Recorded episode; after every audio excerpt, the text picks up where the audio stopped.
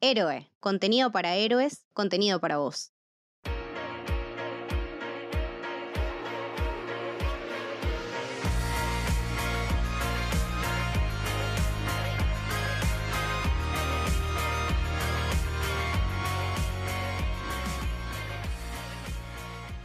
Bienvenidos y bienvenidas al Camino del Héroe. Mi nombre es Lucas y estoy con Leticia Hola, ¿qué tal?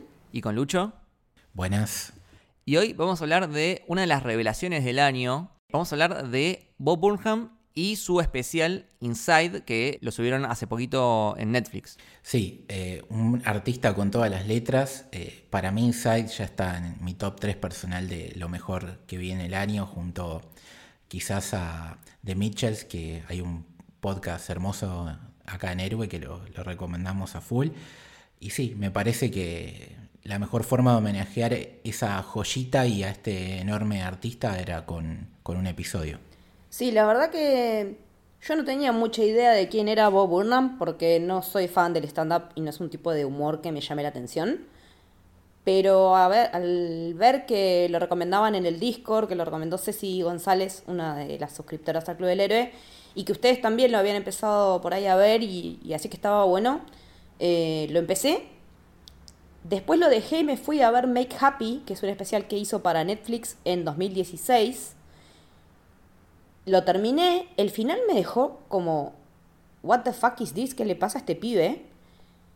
Retorné a Inside desde cero y lo vi con otra perspectiva completamente distinta. Y no digo que no terminé rota porque estaría mintiendo, pero te rompe bastante Inside. Y mm, asombrada con el talento de este pibe, ¿no? Que empezó como youtuber a los 15, 16 años y, y ahora es un artista de 30 años con todas las letras, como decía Lucho. Sí, totalmente.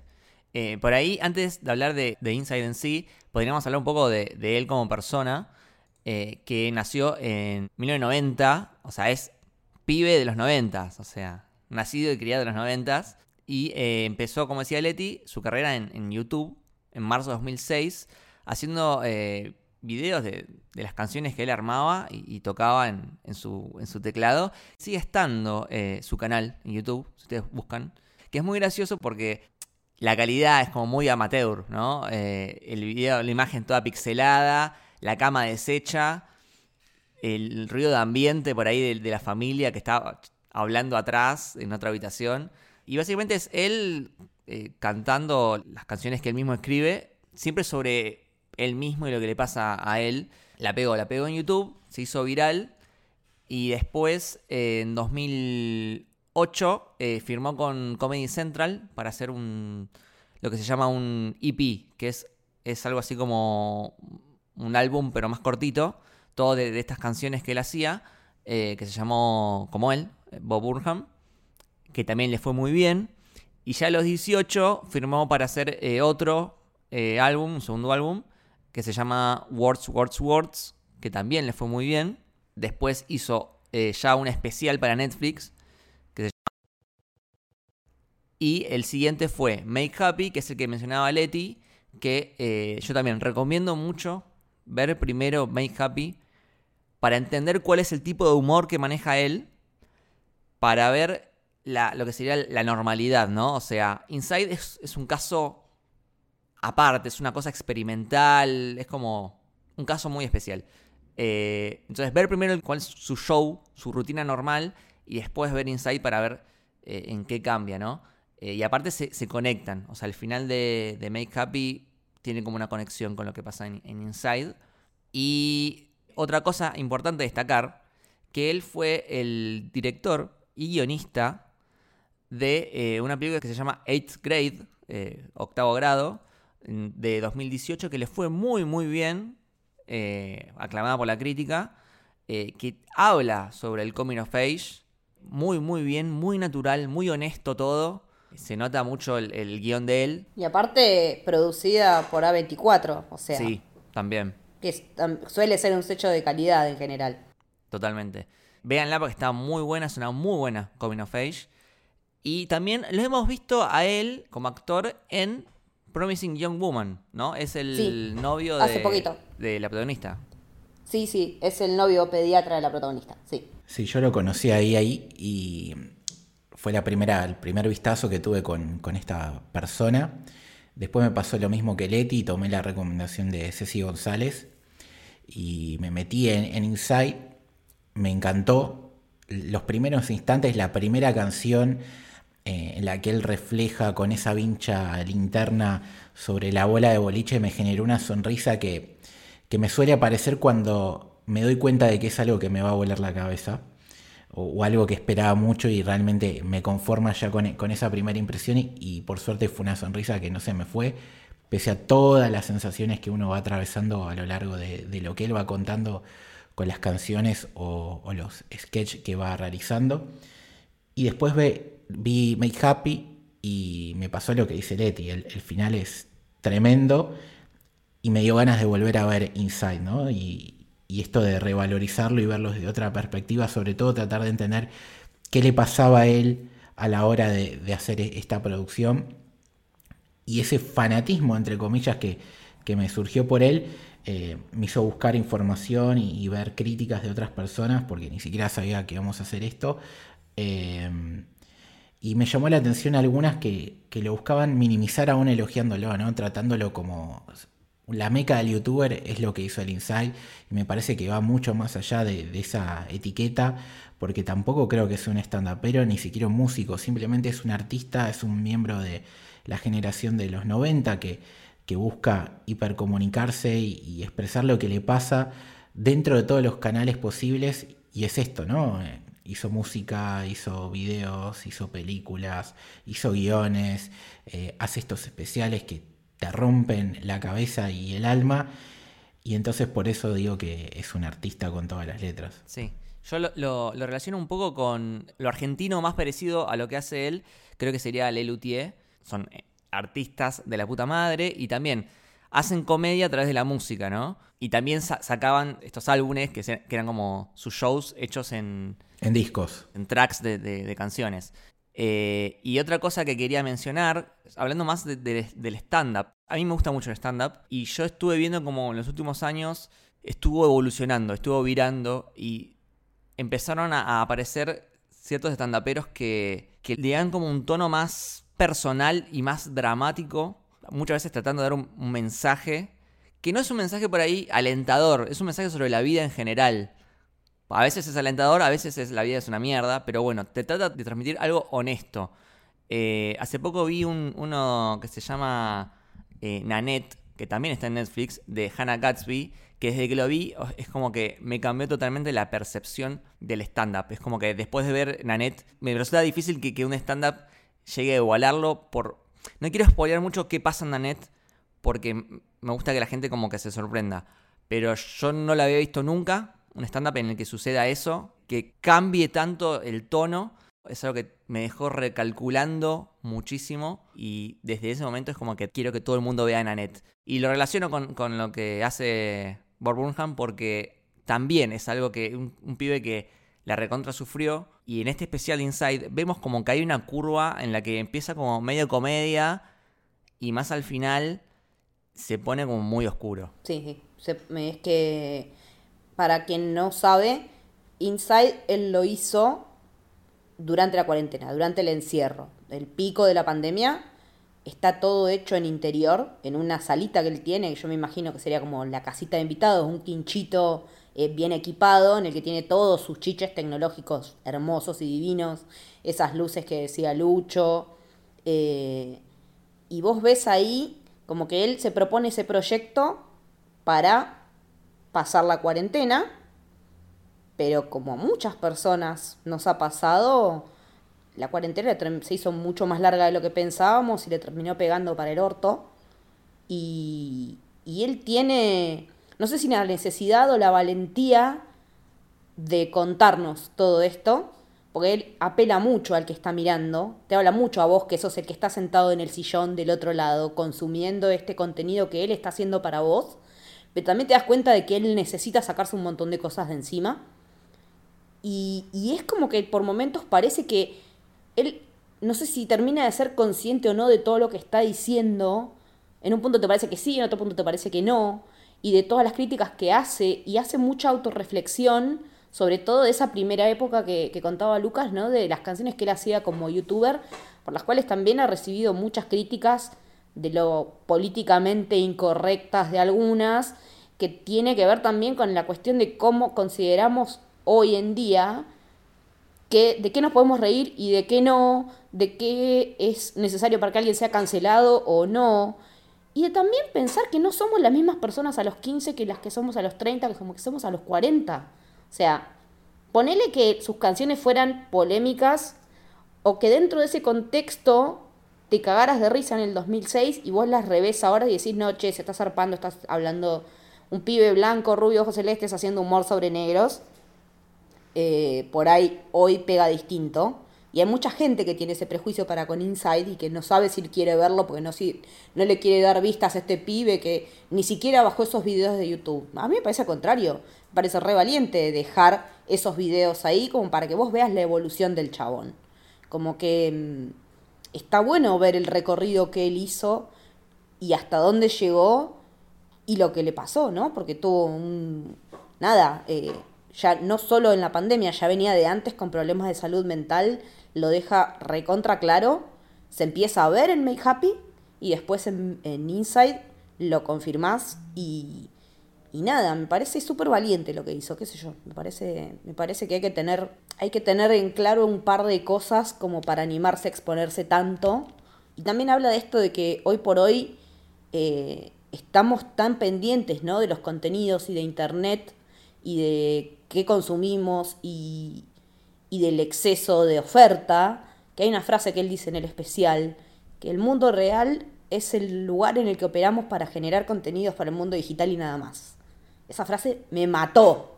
Sí, que la vida real es como un teatro donde nosotros grabamos las cosas que después consumimos en, nuestra nueva vida real que es la digital. Exactamente. Sí, eso, eso me dejó como Ay, la puta madre, tiene razón. es que tiene razón, te reidentificás, porque te fijas, o sea, yo, yo sacaba la cuenta, la cantidad de horas que nosotros tenemos de armar la preproducción, ya sea para el podcast, para las eh, transmisiones en Twitch, eh, y digo, cantidad de horas de vida real para después estar volcándolas en la virtualidad, ¿no? Y que encima en Twitch a los 15 días se borran. Claro. Eh, eso también me, me, me puse a rebobinar mucho sobre eso de, cómo laburamos para generar contenido que va a estar ahí en una nube y que no sabes quién lo va a ver ni cuándo, pero que te consumió tiempo real y en algo que invertiste muchísimo. Sí, eso nos toca de llenos a nosotros por, porque hacemos este tipo de cosas, pero no es el único tema que por ahí al espectador le pueda llegar a empatizar, porque básicamente, y ya que estamos spoileando las cosas, el, final de Make Happy, él habla ¿no? de, de cómo está padeciendo esta presentación, hacer ese show en vivo. Si bien va haciendo chistes a lo largo del show, él dice, voy a ser sincero, y si bien después lo remata con un chiste, si vos, como me pasó con Letty, ves primero Inside y después ves Make Happy, te das cuenta de que no estaba jodiendo, que era de verdad que la estaba pasando mal. Y entonces te deja frío, ¿no? Porque por un lado, él empieza a dar señales en ese especial de que estaba teniendo un problema psicológico. Y por otro lado, lo difícil que es eh, algo que te gusta y que te apasiona, como es esto, ¿no? De, actuar, de, expresarse con la gente, lo padeces. Y cómo después eh, él en Inside cuenta de que eh, tuvo ataques de pánico que le impedían presentarse en vivo. Entonces, ese fue como la primera vez que lo sintió y después se hizo efectivo y no le dejó seguir haciendo su carrera. Y cuando le atacó eh, lo mental en su pasión, que es la de presentarse en un escenario, eh, vincularse con la gente, comunicar sus, cosas, su humor, cayó la pandemia y tuvo que volver a encerrarse justo cuando él sentía que iba a poder sentirse fuerte de vuelta para, para estar ante la gente. Entonces, todo ese contexto, eh, más su genialidad, es una patada al alma directamente. Sí. Y yo creo que también se nota como cierto camino eh, durante la realización de, ese especial que no, sé cuánto estuvo, creo que estuvo seis meses para hacerlo. Eh, se nota también cómo le va creciendo el pelo y la barba. El pelo y la barba. Em, pero yo creo que él, empieza a hacerlo un poco para pasar el tiempo, como, como decía Lucho antes, ¿no? Así, bueno, justo iba a empezar a, a volver al escenario, no puedo, pero bueno, voy a generar contenido hablando sobre la pandemia, hablando sobre estar encerrado, chistes sobre hablar por, eh, llamada con, tu vieja, ese tipo de humor. Y me parece que en el medio de, la realización de ese especial se empieza a replantear cosas de su vida, ¿no? Empieza a analizarse a sí mismo y ves cómo va virando el tipo de, de tema que toca y termina hablando sobre sí mismo. O sea, ya en los últimos minutos de su especial, como, como que no habla de, de- de internet y de la pandemia y estar encerrado, ya habla sobre él. Y, y también hay un clip cortito en que lo vemos a él mismo viendo estos videos que, decíamos al principio que está en YouTube. O sea, se está viendo a él, de o sea, él de 30 está viéndose a él de 16 años. Y es como que Inside es una obra que, que un poco que abarca toda su carrera, ¿no? Que incluso hay una canción que él cuenta sus orígenes. Bueno, yo eh, nací en tal lugar, fui en colegio católica, todos hombres, con mi vieja pasa tal cosa, con mi viejo pasa tal otra cosa, y, y cuando era chico era un pelotudo, y te cuenta todo, ¿no? hay una canción que te cuenta básicamente su vida. Entonces es como una obra Es casi, es, termina siendo autobiográfica. autobiográfica, es exactamente. Sí, pero también va, va a ser una foto, ojalá dentro de unos años, cuando haya pasado todo esto definitivamente, y, miremos para atrás eh, de lo que fue la pandemia, ¿no? Porque esta necesidad de él, eh, como a algunos les dio por hacer ejercicio, otros por vetas creativas de expresarse o de escaparse de, la realidad a través de algo, y que, que es esto que va contando Lucas, que va, al principio el chiste, bueno, no te ves con tus viejos, la llamás y a los dos minutos te acordás por qué no la estaba llamando a tu hija. O así, basta, no, no me la fumo, por más que la ames y, lo que sea. Eh, y todas esas cosas, de, o el, la- ese la chica de Instagram y demás. Y después, como creo que nos pasó a todos con la pandemia, eh, llega un momento que ves tan lejana por momentos la luz al final del túnel que te empieza a afectar, ¿no? Y empezás a, mirarte para adentro, mirar tu pasado, mirar todo lo que te, todo lo que te fue sucediendo y darte cuenta o de cosas que no te gustan, o de cosas que querés cambiar, o de cosas que te afectaron y que no sabías que te habían afectado como pensabas. Y entonces, más allá de, que es una biografía de él, de, de que es un, un pibe que, como contamos en Make Happy, tenía un problema y se le hizo efectivo, es también una foto de lo que a todos nos pasó y nos pasa con, con esta pandemia.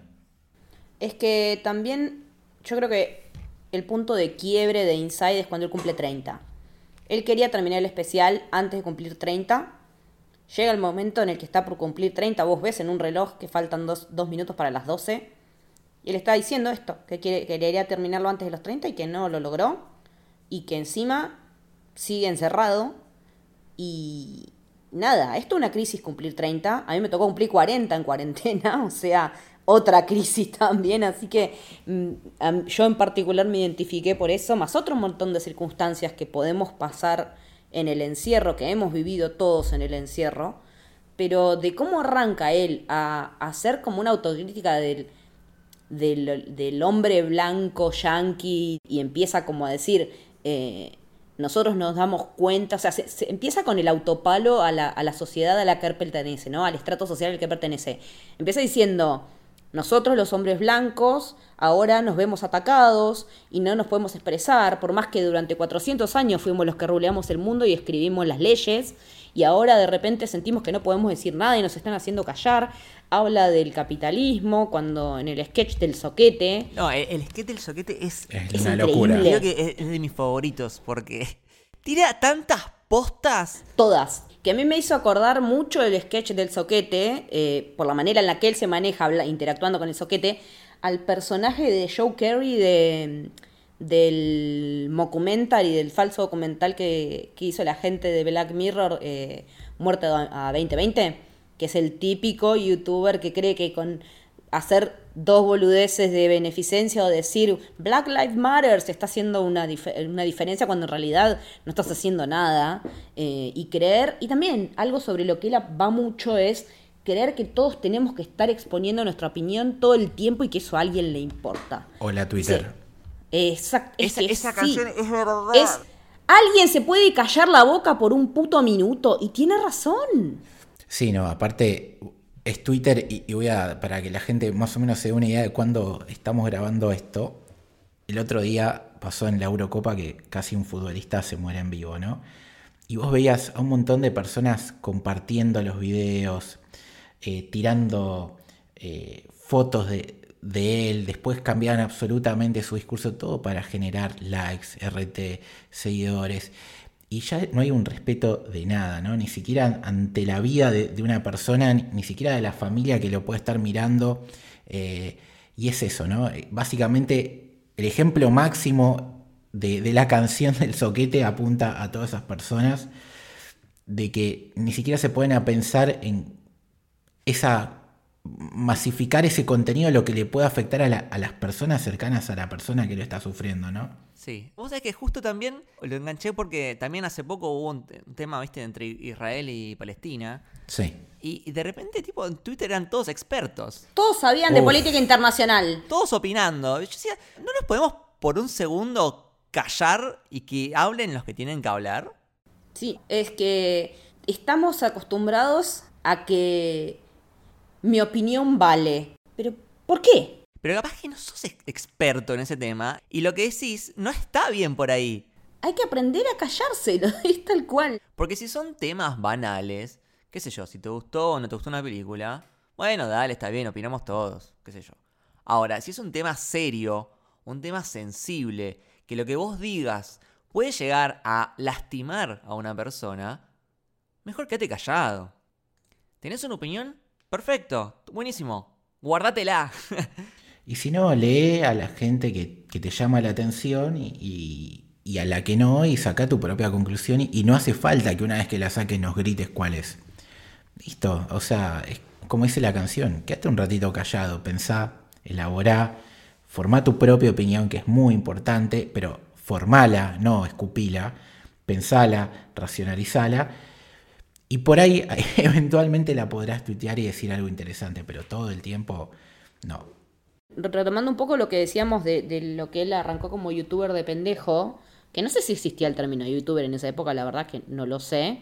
Eh, en un momento el soquete le dice como que algo que está muy de moda ahora en cuanto a las cuestiones raciales y de género, que es, bueno, nosotros ahora los hombres o los blancos eh, queremos ser aliados. Entonces, ¿cómo hacemos para ser aliados? ¿Qué tengo que leer? Y el soquete le dice en un momento, no me recargues a mí con la responsabilidad de educarte, no me toca educarte. Fíjate si a vos te interesa hacer, anda a Google, no sé, pero hace algo que, que vos hacete cargo, porque la frase dice, ¿por qué todos los ricos insisten en ver cada conflicto socioeconómico a través de su lente miope desde el momento en que se dan cuenta que esas cosas realmente pasan? Y cuando le dice eso, al soquete lo censura y lo hace callar. Totalmente. Y sí. le dice la frase de Doctor Strange que a mí más me gusta, que es, no todo se trata de vos. No siempre se trata de vos. Estás tan acostumbrado a estar en el centro de la escena por tu privilegio de hombre blanco heterosexual estadounidense y de que te hayan hecho creer que lo que vos tenés para decir vale, que no te podés correr de una y no te podés callar la boca. Y dependés de que otro te enseñe cómo tenés que pensar. Esa parte es brillante. La verdad que ahí fue cuando dije, posta, este chabón está tirando un montón de verdades y, y, realmente le creo la reflexión. No, y aparte está ejecutada con maestría porque es buenísimo. Cómo, cómo habla con el soquete, cómo actúa, ¿no? Porque esa es otra cosa que, que por ahí no dijimos. El tipo compone, maneja muy bien todo lo que es musicalidad, eh, conoce de géneros, obviamente, canta bien, es irónico, es inteligente para escribir. Pero aparte de todo eso, interpreta muy bien todo, ¿no? O sea, todos los matices, eh, cuando tiene que ser divertido es divertido, cuando tiene que ser profundo es profundo, cuando tiene que ser cínico es cínico y cuando tiene que ser serio o, o triste inclusive, sabe serlo. Así que es completísimo. Sí. Siguiendo con, con el especial, no quiero dejar de mencionar El hit. el, el hitazo, el hitazo de White Woman en Instagram porque es tan cierto. Es Vos- Vos sabés así. desde que vi ese- desde que vi esa canción, como que me empecé a dar cuenta, che, pero es re así, tipo. Es re así. Es el Instagram de fulana, pensás. Claro, es el Insta- este es el Instagram de fulana. Eh, totalmente. Y quería, por un lado, destacar, eh, porque el chabón, aparte de todos sus dotes musicales y de escribir, tiene muy buen ojo eh, para componer. Porque esas fotos, el chabón las pudo recrear perfectamente. Perfecto. O sea, Perfectamente, sí. toda la producción atrás. La cantidad de boludeces que se haber comprado. No, sí, tal cual. Cuando se pone el onesie rosa, el, Sí, el sí. pijamita rosa. Yo me imagino el, el tipo, el chabón comprándose el pijama de unicornio eh, para usarlo tres segundos. Después hay otra que tiene un paraguas que lo usa también tres segundos. Sí. me imagino comprándose un montón de esas boludeces. Pero sabes que yo lo pensé cuando dice después lo que te compraste, lo que te compraste llega de manera personalizada y te lo deja en tu casa un dron. Yo digo, todas estas cosas se las compré y se las trajo un dron de Amazon a la casa. Terminé pensando, haciendo esa hil- hilación, digamos. Y la mujer diciendo, uh, otra vez te compraste algo en Amazon para hacer ese sketch de, de tres minutos. Pero vale cada puto segundo. Sí, obvio. Y de paso lo, lo conectas con lo de Jeff Bezos. Es que, Claro. claro. dos veces hace la canción de Jeff Bezos. Dos veces. Un tipo que, que, no sé, quintuplicó su patrimonio gracias a la pandemia. Eh, sí. Y nos enteramos también que la gente de Amazon está eh, recontra mil y explotada y sin los derechos básicos de los trabajadores. Totalmente. Este, y, no, y, y volviendo al tema de, de, de White Woman's Instagram, yo creo que el eh, Bo tiene un talento, un don, que es el de poder sacarle la ficha y poder entender cómo son las reglas y los patrones de cualquier cosa. Eh, yendo a lo musical, por ejemplo, en el, en el especial de Make Happy, él hace eh, primero una parodia de, de las canciones de música country. ¡Genial! Es tal cual. Lo entendió todo, entendió todo, e incluso es como que lo expone, ¿no? Porque te dice, bueno, ahora viene la parte en la que tengo que hacer tal cosa, ahora viene la parte tal otra, ahora... Y, y decís, es una canción country, o sea, encontró el- la fórmula. Es que directamente él lo menciona a Keith Urban, que es el marido de Nicole Kidman, que hace esas cosas. Directamente dice, este, sí, en un momento hay que hablar de las mujeres, en un momento hay que hablar de la birra, en otro momento hay que hablar de la camioneta roja, eh, en otro momento hay que hablar del tractor. Y siempre con los blue jeans, ¿no? Para cerrar. Y después, al final, también de Make Happy, hace lo mismo, una parodia de una canción de Kanye West, que vos la escuchás y vos decís, esto tranquilamente es una canción de Kanye West. O sea, La canción de, la, pa- de cómo no le entra la mano en la lata de papitas. Sí, sí, sí, sí. Eh, eh, o sea, pero es, sacando la letra, ¿no? Que es absurda, es una canción, o sea, tiene la misma, los mismos pasos. Los mismos, sí, la misma estructura, los mismos beats. O sea, no le debe gustar nada a los artistas que, que venga este chabón y exponga la fórmula, porque vos como consumidor de, de esta música vos decís, che, pero es verdad, o sea, Posta. lo puede hacer cualquiera, lo puede hacer cualquiera. Si vos seguís esos pasos que menciona él, eh, es, es genial. Y de la misma forma, con el White Woman's Instagram, yo creo que el chabón debe haberse visto 80.000 cuentas de Instagram y el chabón entendió la fórmula para hacer eh, las fotos de Instagram. Un grado de observación increíble. Un momento hay como un video de Madonna, que está como él entrenando. Y si esto es un video de Madonna, o sea, sacalo y poner a Madonna y pasa. Pero la letra es zarpada. Ahí es cuando se empieza a poner oscura la cosa con esa canción. Que vos lo ves como que es típico el que se puso fit durante la, durante la pandemia, pero ahí él te empieza a contar un montón de cosas re heavy de su vida. Con ese beat re piola y con ese, esa composición de imágenes de video de Madonna, pero la letra está yendo para el otro lado completamente. que toda esta capacidad de observación que él tiene, no solamente para ser crítico, para analizar cómo funcionan las cosas, también la tiene para el buen gusto, ¿no? Porque él al tener tanta habilidad eh, con la música, si vos te pones a pensar los sonidos eh, y la composición de los temas que hace para Inside, eh, son musicalmente muy actuales y muy actuales de, de los hits, ¿no? Esta mezcla que, que pasa mucho ahora de- del disco, de la música de los 70 con el pop y con un poco con el trap, todo eso que escuchás todos los hits modernos, no sé, desde, Dua Lipa, qué sé yo, BTS. o, o, no sé, lo- el último tema este, que ahora no me sale el nombre, de Daft Punk, que era Get Lucky.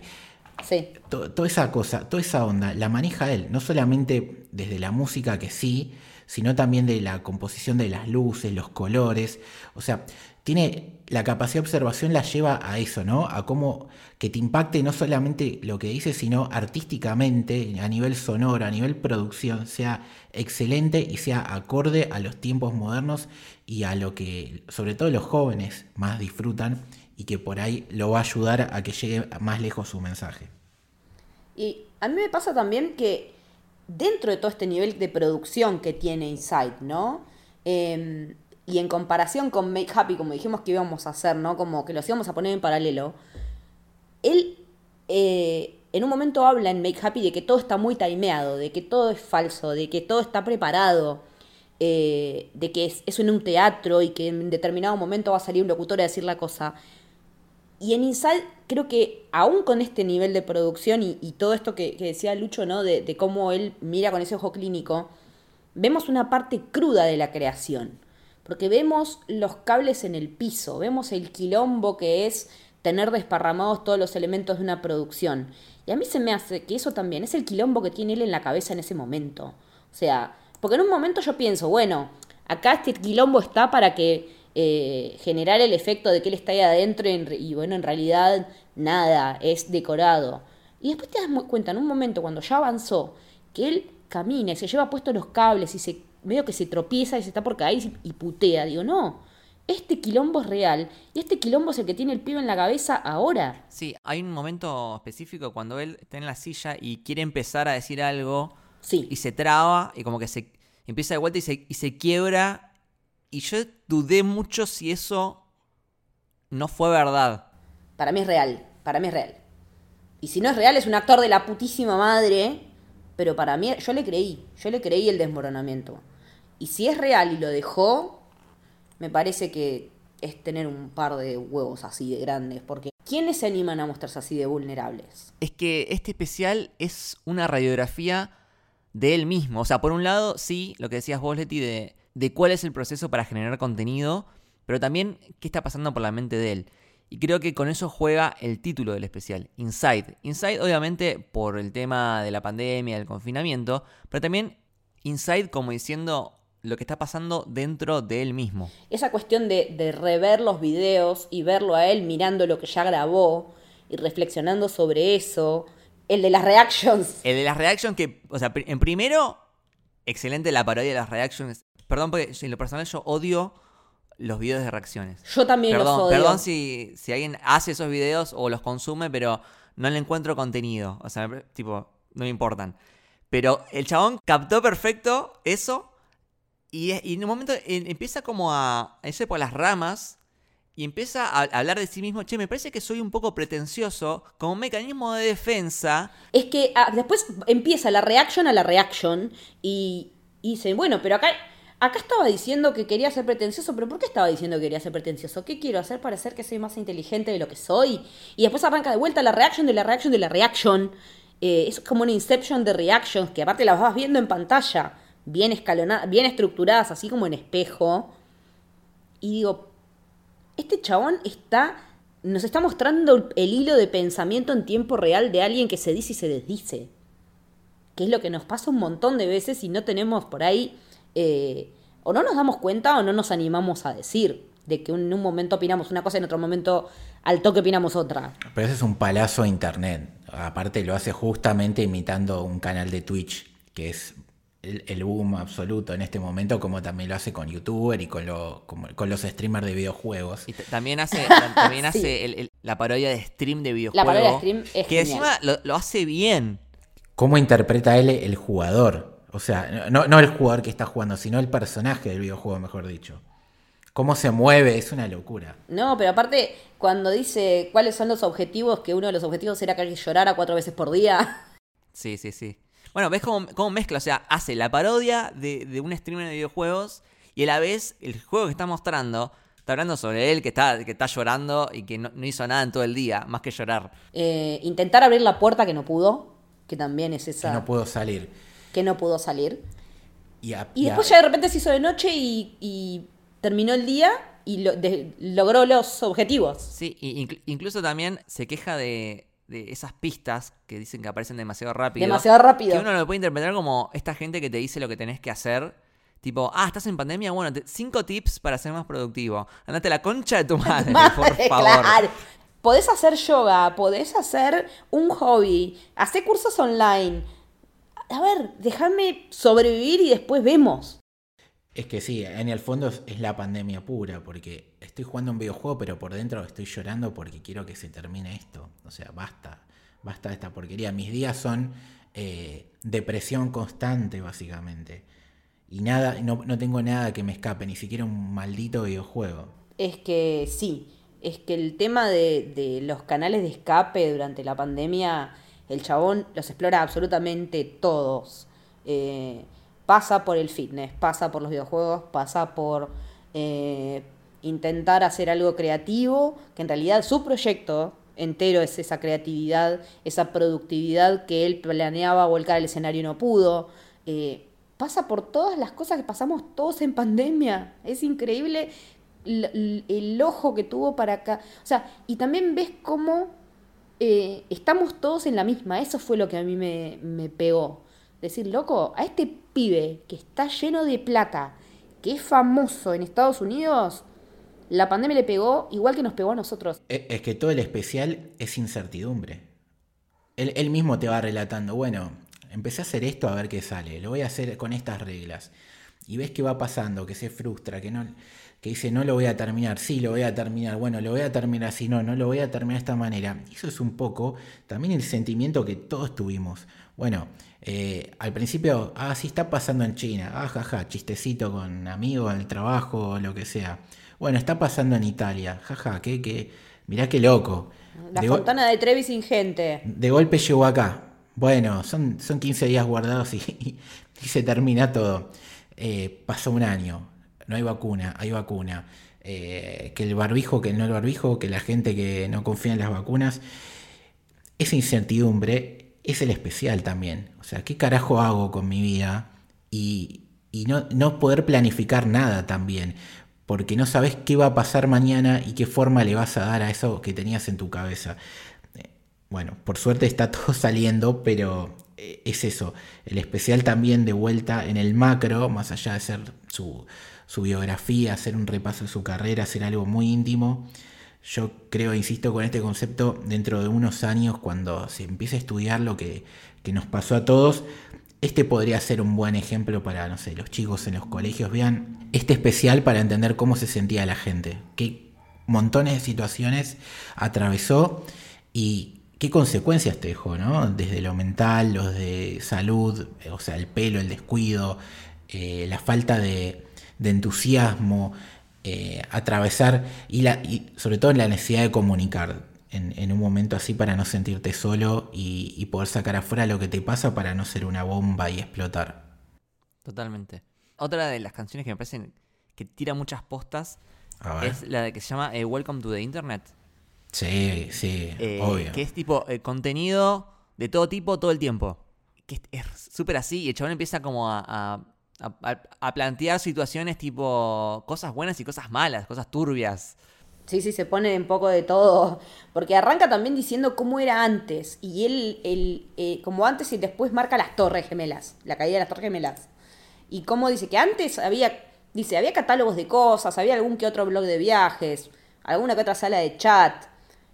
Estaba todo ahí como potencial para cuando nos- nosotros quisiéramos. Pero ahora es al revés.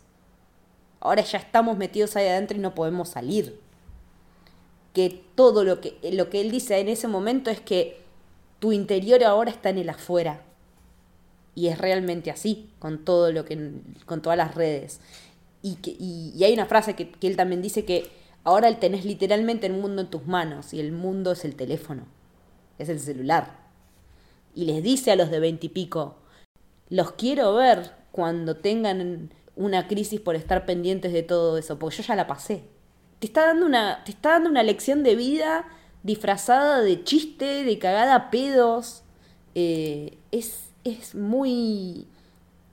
Todo lo que tiran Welcome to the Internet es imposible que no te, que pegue. Aparte, qué loco, ¿no? Porque nosotros eh, crecimos en un mundo analógico, básicamente.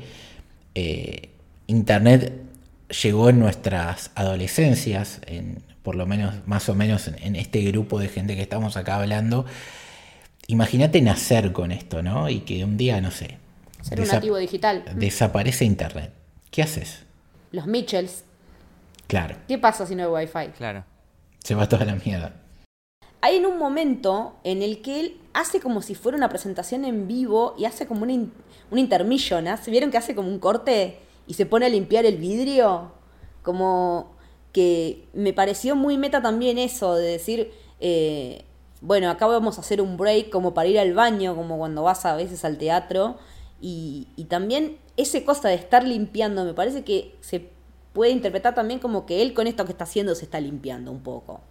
Ah, por ahí le estoy sobreleyendo, pero le intenté de esa manera, porque con la meticulosidad que él limpia el vidrio, me, da esa sensación, ¿no? De, de, estar buscando de alguna manera limpiar algo o, dejar algo brillante eh, como él necesita que esté, pero nada, puede ser una flasheada.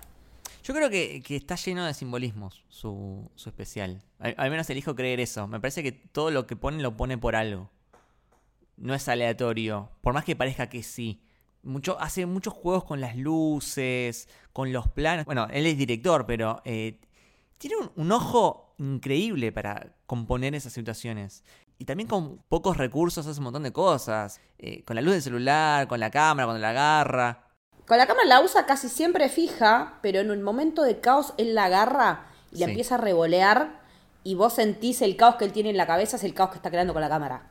Esa parte es brillante. Sí, aparte, esta cosa, ¿no? De que a mí me parece muy difícil, de, hombre orquesta, que creo que lo mencionamos antes. El tipo está tocando la guitarra, está cantando y está apretando pedaleras, no para hacer efectos de, sonido con el instrumento, sino para manejar las luces. Entonces, él busca lo ambiental, meterlo también dentro de su performance y, lo está haciendo todo, ¿no? O sea, está tocando, cantando, interpretando y a la vez está pensando en la producción en vivo. Es una locura, la verdad. Sí. Eh, bueno, y si quieren podemos pasar más al final del especial. Eh, hay una canción que me encanta cómo está puesta en, escena porque es él, apenas comienza a hacer el especial que está todo eh, afeitado. Prolijito. Con el pelo corto. Y después es la misma canción que él la graba ya al final. Entonces cómo compone la imagen de, los dos, los dos Bo, como uno adentro de otro, me parece increíble. Sí, porque aparte te habla también de cómo él sabía a dónde quería llegar. O sea, que la canción del final la escribió al principio del proceso. Sí, totalmente. Y también empieza a mezclar partes de las canciones que pasaron antes, ¿no? Entonces te, te pone una frase de la del internet, te pone una frase de la del Instagram, de la del sexting, la del sexting, te empieza a mezclar todo, como una, una, una cosa de una cosa coral, ¿no? Un mashup. Un mashup de todo. Que eso es algo que se suele hacer en los stand-ups, ¿no? Siempre como por ahí, el último pedacito empiezan como a, conectar todo. Sí, hacen como una especie de recap. Sí. Sí, y, y, también te muestra esto de que decíamos antes, que él si bien tiene, tenía en la cabeza una idea, el paso del tiempo, cómo cambia él físicamente, te das cuenta de que en el medio pasaron cosas y quizás no tenía pensado que iba a tardar tanto tiempo en, poder terminarlo. Y aparte el conflicto que le genera terminarlo, no terminarlo, y también en un momento él se plantea de, eh, con esto de que él había tenido ataques de pánico y que hacía cinco años que no salía al escenario y ahora estaba por salir y pasó esto, y se ¿no será que justo encontraste la excusa perfecta para no hacerlo? También en ese momento final. Y es como que decís, pa, ¿cómo? ¿Qué nivel de autoconocimiento también para ser honesto con sí mismo, no? Es asquerosamente honesto al nivel de, que te duele verlo al chabón ver, decir eso. Eh, y también cómo uno se identifica con eso. Pues me parece que, que nos pega tanto por eso, por identificación. Al margen de que, del talento y todo, del, toda esa última parte, todo ese último pedazo de, él en carne viva, eh, porque es literalmente él expuesto hasta los huesos, eh, me parece que es esa honestidad la que nos, la que nos conmueve tanto. Sí, en, en un momento él dice, em, a mí no me conviene terminar esto. Pues yo, yo termino este especial. ¿Después qué hago? Tengo que vivir la vida. Y la vida es una mierda. Entonces no me conviene terminarlo, me conviene sumergirme en, esto y no salir de acá nunca más. Cuando él lo termina, él le cuesta mucho decir terminé. Como que lo duda tres veces antes de decirlo. Y también, no sé, a mí me pasa, o yo lo, lo vi por este lado, ¿no? Que uno a veces es muy autoexigente con uno mismo, también es cruel con uno mismo, y a veces cuando vos terminás de hacer algo, aun cuando crees que, está bien lo que hiciste, ese miedo ¿no? A, cómo lo va a ver el otro, la mirada del otro, tus inseguridades sobre lo que acabas de hacer, y, por eso me parece también que yo era aparte de, lo que acaba de decir Lucas, ¿no? Eh, y después se viene el momento de Truman Show. Sí, es como súper turbio porque está como la gente riéndose y él está llorando y no puede entrar de vuelta. Como que en realidad él sale a un escenario, que es a lo que le temía. Es que en el fondo, en el fondo hay un escenario, o sea, él lo dice claramente, ¿por qué la próxima no me siento yo en el sillón y lo veo a ustedes, ¿no? Como, un poco como con, con resentimiento. Sí. Más allá de que lo haya grabado adentro, sigue siendo un show. Sigue habiendo un rol de espectador y un rol de, de artista. Y sigue habiendo esto de autoexponerse a la mirada del otro, que no es para nada sencilla, aún siendo un genio como, como es vos. Pero hay un poco de esperanza también, ¿no? Es como que se animó a dar ese paso. Si bien lo ves que lo padece, que, que le cuesta, que tiene las ganas de volver para atrás, porque a todos nos pasa cuando tenemos miedo y, damos ese pasito que, que nos estaba costando dar que mientras lo estás dando decís, hice bien en darlo. ¿Por qué no vuelvo a mi zona de confort, a, la cueva donde estaba metido y, me evito lo que pueda llegar a pasar ahora que di el paso? Y él lo da y después termina con una sonrisa en el rostro, medio rara, medio rari, pero yo lo, quise ver por lo menos eh, con algo de esperanza. No sé ustedes cómo lo interpretaron es que me parece que termina siendo algo circular, porque él empieza hablando de cómo eh, hacer comedia, hacer chistes eh, en este contexto, y que él termine esbozando una sonrisa, me parece que le da como, como diciendo, en este contexto vale la pena seguir haciendo comedia. Como que me parece que esa es la reflexión a la que nos invita él. Y yo creo que es lo que más necesitamos. Yo creo que en este contexto lo que más necesitamos es la comedia es como que yo digo, ¿cuánto hace que no me río a carcajadas con algo? O sea, ¿cómo extraño reírme a carcajadas con algo? y así, hasta que se me caigan las lágrimas y me duele la panza. digo, ¿cuándo fue la última vez? No sé. Y, digo, puta, debe haber sido una de las veces que jugamos al Gartic Phone y, dibujamos algo muy feo. Pero me cuesta hacer un registro de cuándo fue la última vez que me, me reí con todo el cuerpo. Con algo y con alguien, ¿no? Porque e, e, es esa soledad que también está todo el tiempo dando vueltas en Inside, que por más que estés acompañado y, la persona que esté al lado tuyo te haga todo el esfuerzo para pasarla bien y ser feliz, es tan rara la situación que, nos toca que es inevitable sentirte un poco solo eh, y a tener todos estos planteos que, que repasamos. Pero me parece que la única palabra que yo encuentro para hablar de esta obra que es Inside es eh, belleza. Sí, arte. Esto es arte. Es arte. en estado puro, sí. Totalmente. Bueno, terminamos del orto, chicos. terminamos del orto como Terminamos re abajo. Pinto una sesión de terapia ahora. Y, un poquito. Fue eh, terapéutico para nosotros. Sí. Es que en realidad nosotros en general, no sé si esto va a quedar o no, pero después de grabar, nos, queda, nos solemos quedar charlando y a veces cuando grabamos a la noche estamos horas y nos quedamos onda hasta las 4 o 5 de la mañana charlando. O sea, de todo, de lo que pinta en la vida, ya sea tomando algo o no. Pero eh, es, mis interacciones sociales son con ustedes, básicamente. Y con la gente de la comunidad. O sea, y para seguir la, terapia y las internas que no sabemos si Lucas nos lo dejará en este episodio, eh, está Camito escuchándonos, acompañándonos, bancando los trapos, mientras está ahí expresando artísticamente, haciendo un bordado.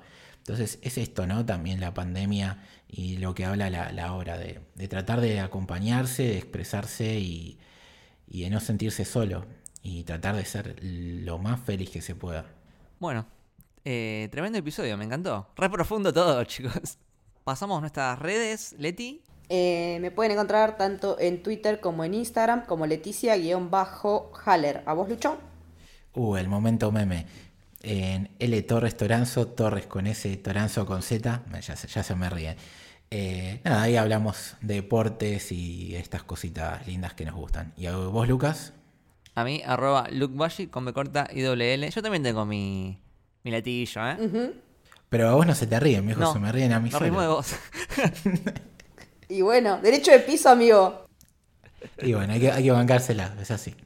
Este, a Camino le siguen en Camino de Héroe en Twitter y Camino del Héroe en Instagram. Y además eh, pueden seguir a Héroe, que es nuestra productora, la casa de este podcast y de Con Urbano Galáctico, Te sigo desde Memento, eh, Maravillosa Jugada, Por el Largo Camino, Almas de Metal. Se pueden suscribir al Club del Héroe por 200 pesos al mes, o sea, una birra creo que ya sale más cara de eso. Y se pueden sumar a nuestro Discord, en el que estamos organizando ahora para ver alguna Watch Party. Nada, armamos noches de juegos, recomendamos pelis, nos pasamos data de cosas que nos parecen copadas, compartimos nuestros muñecos, nuestros cómics que nos compramos, Muchos memes también. los mejores memes. Así que si quieren y sobre todo si pueden, eh, se pueden suscribir. eh, en cualquiera de nuestras redes van a encontrar los enlaces, tanto si están en Argentina como si están en el exterior a través de Patreon. Bueno, esto fue El Camino del Héroe. Espero que les haya gustado. Chao.